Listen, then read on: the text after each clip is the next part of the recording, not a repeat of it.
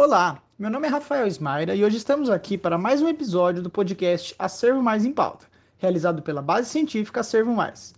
No episódio desse mês, em nosso primeiro bloco, o colaborador Pedro Valota entrevista o professor e médico mastologista Júlio César Narciso Gomes sobre questões tocantes ao Outubro Rosa e ao câncer de mama. No segundo bloco, a colaboradora Ana Navarro conversa com a gerente administrativa Nádia Maria de Campos. Esta relata como enfrentou o câncer de mama. Acervo Mais, atuando pela disseminação de conhecimento científico acessível. Olá, Júlio, seja muito bem-vindo. É um prazer ter você aqui com a gente para falar sobre um tema de extrema importância para a sociedade como um todo. Eu gostaria que, primeiramente, você se apresentasse aí para o pessoal, para que logo depois a gente dê início aí à nossa conversa, tá bom? Pois não, Pedro, agradeço o convite. Uh, meu nome é Júlio César Narciso Gomes, eu sou professor de ginecologia da Faculdade de Medicina da PUC e o responsável pelo ambulatório de oncologia mamária e de cirurgia da mama do mesmo hospital, do Hospital Universitário. É, é um prazer falar com vocês e aguardo as perguntas do Pedro para que a gente possa continuar na nossa é, conversa. Bacana, Júlio. Antes da gente começar efetivamente a nossa conversa sobre o assunto em questão, né, eu gostaria de deixar claro para o pessoal que nós iremos dividir em partes: o pré, durante e pós com relação ao câncer de mama. Eu gostaria que, se possível, Júlio, primeiramente você abordasse a questão do pré, que são os exames de prevenção, autoexame, acompanhamento regular, formas para se identificar algum tipo de situação e etc. Ok. Bom, de qualquer maneira, o que existe de diretriz internacional é que toda mulher a partir dos 40 anos de idade, deve realizar uma mamografia por ano. Até que idade isso vai varia diversos, de acordo com diversos sistemas de saúde. De uma maneira geral, esse mamografia anual deve ser de 40 aos 65 anos, uma vez por ano, e a partir dos 65 anos, baseado na expectativa de vida da paciente. Supondo uma mulher saudável que não tenha nenhuma comorbidade que coloque a sua vida em risco, ela deve manter o acompanhamento mamográfico anual até a época em que ela estiver em boa saúde. Essa questão da boa saúde é, depende exclusivamente das suas qualidades, das suas características clínicas que possibilitem, no caso de ela fazer um diagnóstico de câncer de mama, ela poder ser operada. Vamos deixar bem claro. Vamos supor uma mulher que tenha 65 anos de idade, porém graves patologias do tipo um coração totalmente insuficiente, outras doenças que impediriam dela continuar o tratamento no caso de diagnosticar um câncer. Então, ela não teria condições de ser submetida a uma cirurgia, porque não resistiria à anestesia e assim por diante. Por outro lado, uma mulher nas mesmas situações, que tivesse uma saúde boa, ela deveria continuar fazendo seu exame mamográfico anual até enquanto a sua saúde permitisse no caso de ser feito um diagnóstico, que ela pudesse ser tratada. Certo? Se essa paciente tiver um risco de câncer de mama maior do que a média da população, o exemplo mais importante é aquela mulher que tenha um familiar de primeiro grau, a mãe ou alguém muito próximo que tenha tido câncer de mama, ela deve primeiro ter a informação de que idade que essa pessoa apresentou o câncer de mama. Supondo que ela tem essa idade, o seu rastreamento mamográfico deve começar 10 anos antes da idade em que esse parente de primeiro grau teve câncer. Supondo a seguinte situação: a mulher se apresenta e conta na história clínica que a mãe teve câncer de mama aos 45 anos. Significa que essa paciente especificamente deve começar o rastreamento aos 35 anos com mamografia anual. Tá certo? Se ela não tem nenhum familiar, nada que tenha tido câncer de mama muito precoce, ela pode começar aos 40 anos. O autoexame, ele ajuda, porém ele não é crucial no diagnóstico precoce do câncer de mama. Geralmente, quando a mulher percebe o nódulo, ele já está num tamanho maior do que aquele que pode ser identificado através da mamografia. Então, o autoexame ele é importante porque faz com que a mulher preste atenção na sua mama. Ele deve ser feito mensalmente, no período imediatamente após a menstruação, durante o banho, com as mamas ensaboadas, porque aumenta a sensibilidade e toda a mama deve ser explorada. Agora, a mulher não pode depender exclusivamente do autoexame para o diagnóstico precoce do câncer de mama, por, como foi visto claramente, a sensibilidade da mão ela é menor do, da mamografia para identificar os nódulos mamários que nós queremos, que são os nódulos subcentimétricos, ou seja, menores do que um centímetro. Entendi, Júlio. É, e aí já indo mais para a segunda etapa, né, entre aspas, a durante, é, a pessoa que já identificou que precisa fazer o tratamento, como que é esse tratamento, como são os processos, essas questões mais específicas quanto a essa parte. Bom, uma vez diagnosticado o câncer de mama, o tratamento preconizado é o que a gente chama de tratamento absolutamente individualizado. Então, o que significa isso? Não existe um tratamento geral para todas as mulheres. Cada uma deve ser avaliado na sua expectativa, no tamanho do nódulo, na extensão dessa doença ao resto do corpo, para que seja promovido o tratamento. O que existe filosoficamente, que a gente chama, em termos de tratamento, é que nós pretendemos e fazemos tudo que está ao nosso alcance para preservar a mama da paciente. Por isso que o diagnóstico precoce ele é importantíssimo, porque faz com que nós tenhamos mais chances de preservar a mama. Precisa ficar muito claro para a população geral de que a mastectomia, que é a retirada completa da mama, ela é aplicada em situações especiais, de tumores muito grandes, muito invasivos, é, extremamente desenvolvidos dentro da mama, ou mamas que têm um volume muito pequeno que não permita que nós façamos o tratamento conservador. Tirando essa situação, todas as vezes que nós estamos diante de uma mulher com câncer de mama, a primeira ideia, a ideia básica, é tentar preservar a mama, fazer uma cirurgia segura, mas que preserve a sua mama. A complementação desse tratamento, ele varia de acordo com a extensão do nódulo, com a extensão do tumor. Então, nós podemos aplicar a quimioterapia, que são remédios aplicados na veia da paciente, que tem como finalidade destruir as células neoplásicas que porventura estejam circulando no corpo, tem uma ação também no próprio nódulo que diminui seu volume, e a complementação com a radioterapia, que vai poder diminuir as chances da recorrência local do câncer de mama. Existem alguns tipos de tumores que são dependentes de hormônio. Nesses casos, nós usamos durante um bom tempo uma terapia de bloqueio hormonal através de medicações dadas por via oral. Então, o que precisa ficar claro que o tratamento para cada caso é individualizado. Não existe um tratamento geral para todas as mulheres. Cada uma deve ser avaliada nas suas expectativas, na disseminação do câncer, no tamanho, na característica do tamanho do tumor versus o tamanho da mama, para se procurar um tratamento absolutamente personalizado para aquela paciente. Não existe, uma maneira mais grosseira de falar, uma receita de bolo, onde nós trataríamos todas as mulheres com câncer de mama da mesma maneira. Então, ela precisa do acompanhamento de um especialista, onde vão ser abordados todos esses dados, para que daí seja preconizado o tratamento que tenha o melhor resultado em termos de expectativa de cura. Certo? Então, basicamente, é assim que a gente promove o tratamento. Show, Júlio. É, como você disse, o tratamento ele é, é, bem individual, né? E aí quando falamos, né, sobre o pós, já partindo para essa terceira etapa, né, depois do tratamento, acompanhamento, eu imagino que ele também seja muito individual ou não. Acompanhamento ele é individual.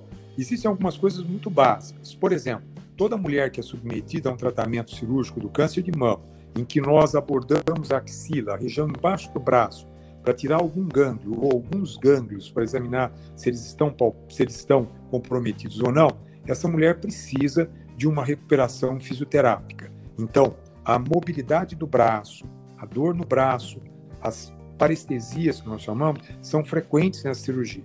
E isso a gente promove uma reabilitação através de fisioterapia muito preconizada, né? E ela é particular para cada paciente.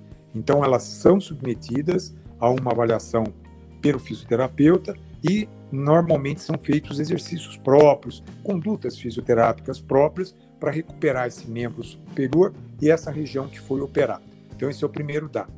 o retorno com o médico, mastologista, ele deve ser feito no primeiro ano após o tratamento do câncer de mama. A paciente retorna ao consultório a cada quatro meses, onde ela é examinada para ver se tudo está correndo bem, se não tem nenhuma recidiva. A partir do segundo ano até o quinto ano, ela faz visitas semestrais ao mastologistas com o mesmo sentido. E a partir do quinto ano, as visitas passam a ser anual. Então, ela tem um acompanhamento durante toda a vida. No primeiro ano, a cada três uhum. ou quatro meses. No segundo ao quinto ano, uma vez a cada seis meses. E a partir do quinto ano, uma vez por ano. Ah, sim, perfeito, Julio. Acho que ficou bem clara essa parte para o pessoal, o pré, durante o pós, quanto ao câncer de mama, né? Tem mais duas questões que eu gostaria que você abordasse aqui com a gente. A primeira seria quanto ao câncer de mama em homem, que existe, mas nem toda a população tem conhecimento sobre. A incidência do câncer de, de mama em homem é um caso para cada 100 casos de câncer de mama em mulher. Como eu trabalho num hospital de referência, nós pelo menos 3, 4 a 5 casos de câncer de mama por ano em homens nós temos no serviço. Então, a manifestação do câncer de mama no homem é através da presença de um nódulo, é um caroço na mama masculina. De tal forma que todo homem, quando perceba a presença de um caroço na mama, ele deve imediatamente procurar um serviço médico para que seja feito o diagnóstico. O que a gente percebe claramente é que a evolução do câncer de mama no homem é muito semelhante da da mulher. Se for feito o diagnóstico precoce, o tratamento é adequado, as taxas de sobrevivência são tão altas quanto das mulheres. O que às vezes acontece, que se fala que o prognóstico do câncer de mama no homem é pior, porque existe uma certa negligência no diagnóstico. O próprio homem não procura. Ele interpreta aquilo como se fosse um furúnculo, alguma coisa que é, inflamou na região da mama e acaba procurando o médico tardiamente. É, se ele procurar em termos adequados, o resultado do tratamento é muito semelhante ao da mulher e as expectativas de cura são grandes. Hoje, nós já notamos uma melhora nessa percepção. Então, os casos de câncer de mama que eu vejo hoje em homem, eles são menos avançados do que eu via no passado, há 30 anos atrás. Então, hoje, já tem uma certa consciência do homem que ele também pode ser é, vítima de um câncer de mama e ele se manifesta através de um nódulo na região da própria mama masculina. Entendi, Júlio. Eu não tinha total conhecimento sobre esses dados que você trouxe aqui pra gente, bem bacana. É, e agora, já encaminhando né, para a fase final da nossa conversa, eu gostaria que você abordasse um último assunto, que são as campanhas do Outubro Rosa, a importância dessas campanhas, a conscientização da população de forma geral para que se atente aos detalhes, enfim. Ah, o Outubro Rosa é um mês comemorativo, né, é, que levanta essa questão é, do câncer de mama, tanto no homem quanto na mulher. Então, ele traz para a sociedade essa noção. Mas a, o rastreamento, cuidado com o câncer de mama, ele deve ser durante todo o ano. Quer dizer, é uma doença que hoje ela é extremamente estudada no mundo inteiro, ela tem umas taxas de cura que vêm aumentando de forma significativa com o passar do tempo, porém ainda depende do diagnóstico precoce. Então, a, eu acho que a, a mensagem que nós temos com o Outubro Rosa é trazer esse cuidado, essa preocupação com a mama, não só no mês de outubro, mas durante todo o ano e durante toda a vida da mulher. Com isso, nós vamos conseguir diagnosticar precocemente e as taxas de cura seguramente vão ser mais elevadas. Sim, sim, perfeito. Doutor, agora eu gostaria de agradecer imensamente a presença do senhor, a disponibilidade e todo o conhecimento aqui transmitido para o pessoal. É de extrema importância que essas informações sejam disseminadas para a sociedade. Muito obrigado por ter aceitado e participar e estar aqui com a gente. Pedro, foi um prazer, né? Isso é importante para a gente, fazer essa propaganda do, do Outubro Rosa para todas as mulheres. Obrigado pela oportunidade.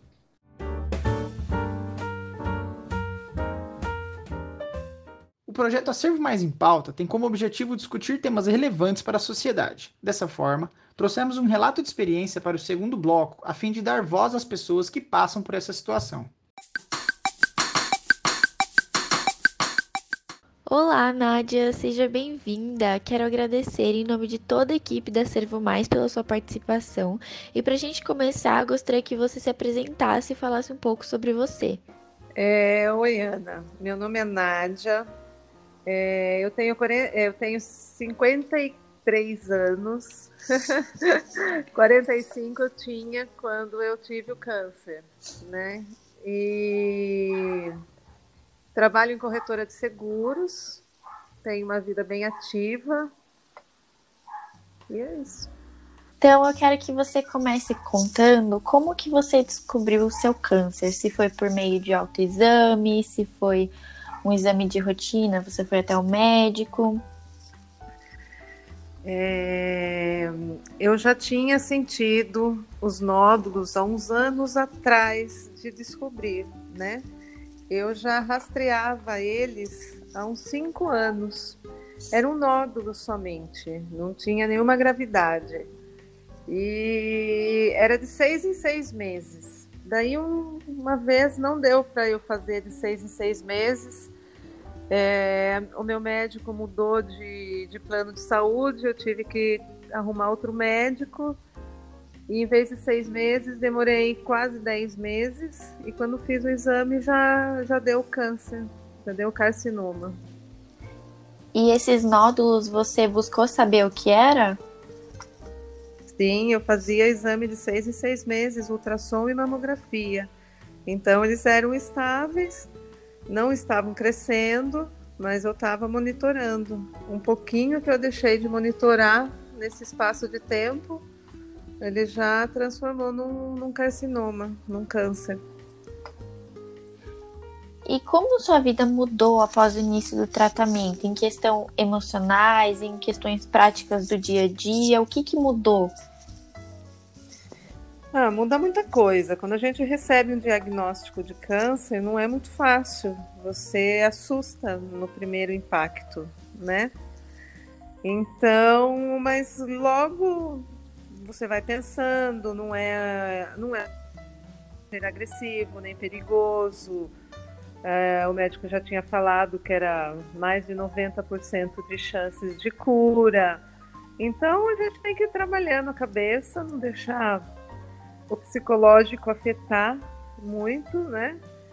É, contar com as pessoas da família, o apoio da família é muito importante, né? É, afetou um pouco o trabalho, né? O dia a dia, é, principalmente quando começou o tratamento, que eu tive que fazer as quimioterapias, então atrapalha muitas coisas, altera muita coisa, rotina, muita coisa.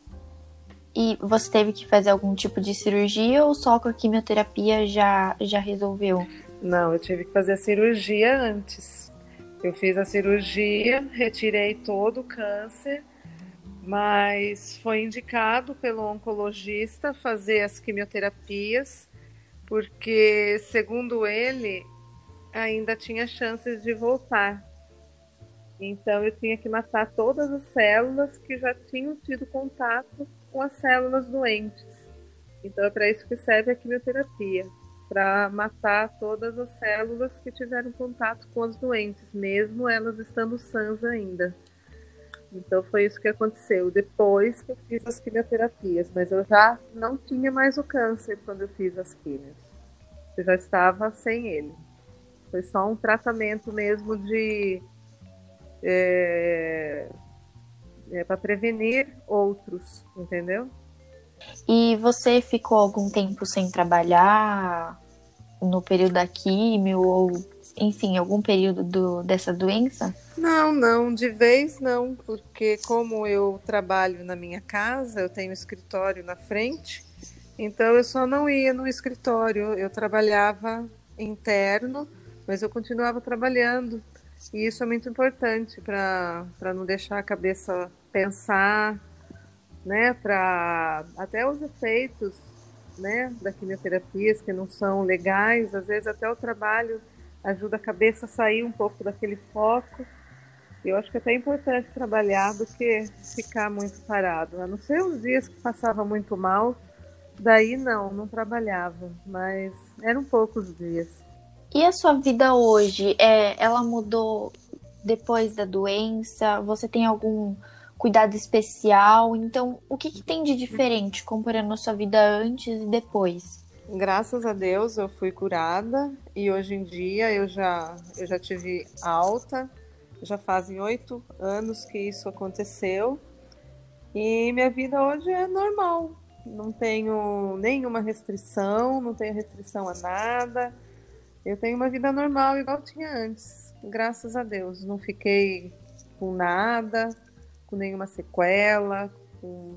Então hoje a minha vida é bem tranquila, bem normal, muito melhor do que era antes até, né? que a gente acaba dando muito mais valor à nossa saúde, à nossa vida e vivendo mais, mais sadio também. E era essa pergunta mesmo que eu ia te fazer. Qual lição você tirou dessa situação e como foi para você passar por tudo isso? É, isso daí mesmo, a gente dá mais valor a tudo à nossa volta, né? Às vezes tinha tantas coisas tão pequenas que a gente descabelava, chorava, que não dava certo e depois que você passa por um processo desse, fica sem cabelo, né? Sua vaidade vai lá embaixo. Então, nossa, são tantos outros valores que a gente enxerga na frente, que a gente vê na frente. E isso deixa a gente muito mais feliz no futuro. E você continua fazendo os exames, é, segue certinho o, os exames, né? Sim, continuo fazendo exames cada seis meses, certinho. Ultrassom das mamas e mamografia.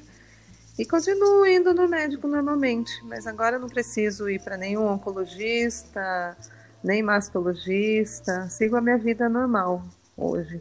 Mas isso devido a sempre estar atenta também, né? Então, como eu já fazia o mapeamento, e eu descobri a tempo e deu e deu tudo certo. Esse é o mais importante de tudo. E sabendo que a gente está no mês do Outubro Rosa e que é um mês de muita conscientização sobre, sobre o autoexame, sobre o, é, o acompanhamento médico, qual mensagem você acha importante deixar para as pessoas que estão passando por isso hoje?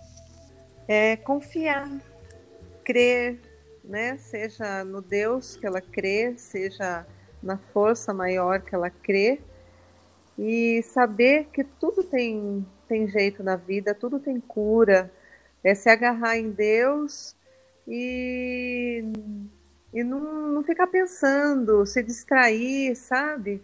Trabalhar, ir à luta, não ficar chorando pelos cantos, que isso daí só cai mais ainda é, a nossa imunidade, deixa a gente muito triste, entra em depressão, numa época que tem que ser bem ao contrário. Então, nada de cair, baixar a cabeça, é hora de lutar, é hora de crer, é hora de confiar e ter e ter mesmo pensamento positivo nessa hora e fazer uma autoanálise. E é isso aí. Bola para frente, não tem que se entregar não.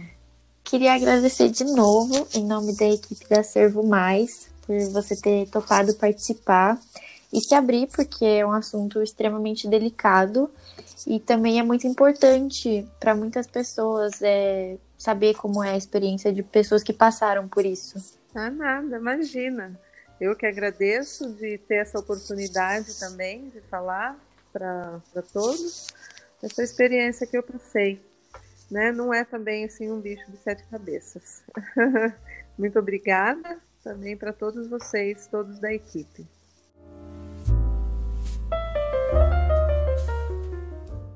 É isso, pessoal. Vocês ouviram mais um bate-papo do Acervo Mais em Pauta. Convido vocês também a acompanharem nossos próximos podcasts, pois nós, da Base Científica Acervo Mais, iremos trazer projetos de cunho social, envolvendo jornalismo de qualidade e seriedade.